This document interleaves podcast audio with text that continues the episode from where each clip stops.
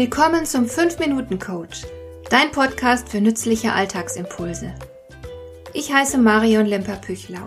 Als erfahrener Coach habe ich jede Menge psychologische Tipps für dich, mit denen du leichter durch den Alltag kommst, damit dein Leben ein bisschen einfacher wird.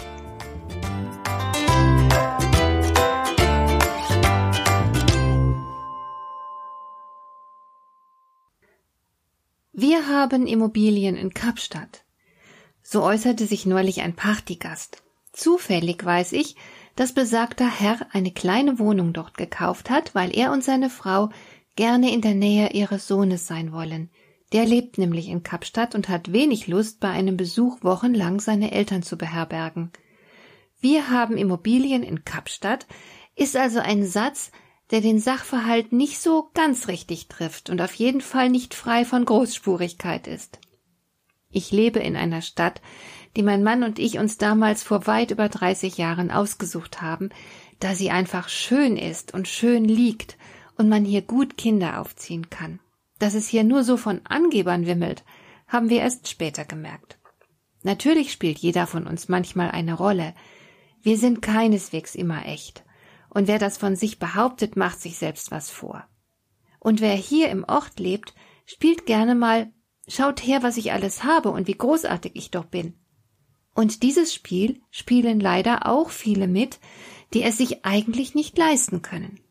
Das wird dann sehr anstrengend, denn ständig müssen Potemkinsche Dörfer gebaut werden. Aber dafür kann man sich dann akzeptiert fühlen. Und manche bilden sich tatsächlich ein, sie würden zur Elite gehören. Kein Witz. Nun ist das Spiel, wer von uns kann sich am meisten leisten, Sicher so ziemlich das dämlichste Spiel, das man überhaupt spielen kann. Aber ähnlich dumme Spiele gibt es natürlich auch andernorts, im Job zum Beispiel. Da tut man oft ganz tough und trägt Überlegenheit zur Schau. Unsicherheiten, Zweifel etc. haben schlichtweg keinen Platz und wirken image-schädigend. Und auch hier wird der Alltag ganz schnell anstrengend.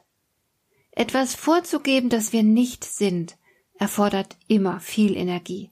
Und wenn wir uns anstrengen, ein bestimmtes Bild von uns abzugeben, dann haben wir für andere Dinge weniger Energie zur Verfügung.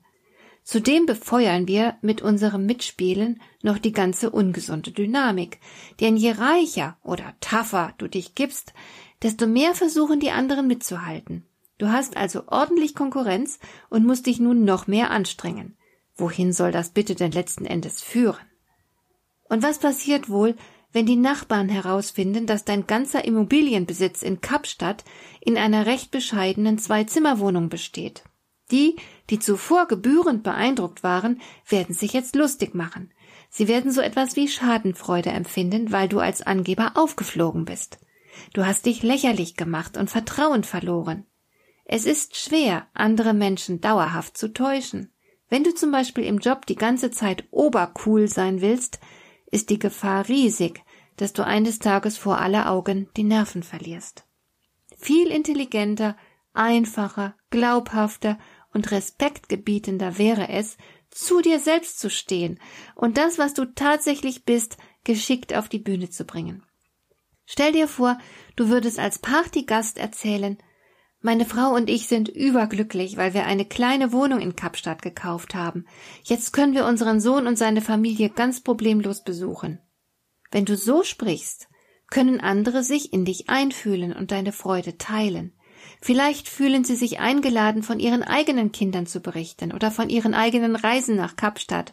Man hat etwas gemeinsam, das einen berührt und kann sich darüber austauschen. So entstehen Verbundenheit und Sympathie oder als Mitarbeiter, der sich überfordert fühlt mit einer neuen Aufgabe, könntest du deinem Chef oder deiner Chefin sagen, ich bekomme das ganz sicher hin, aber Sie wissen ja, dass ich mit dieser Art von Herausforderung bislang nur wenig Erfahrung sammeln konnte. Haben Sie also ein bisschen Geduld mit mir. So nimmst du den Druck weg, ohne dich selbst als inkompetent darzustellen. Authentisch zu sein bedeutet echt zu sein. Es bedeutet allerdings nicht gedankenlos alles auszusprechen, das dir in den Sinn kommt.